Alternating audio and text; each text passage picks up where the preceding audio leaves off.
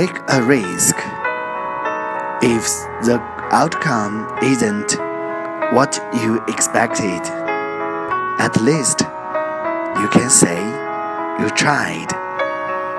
冒险一次，哪怕结果不是你所期望的，至少你可以说你试过。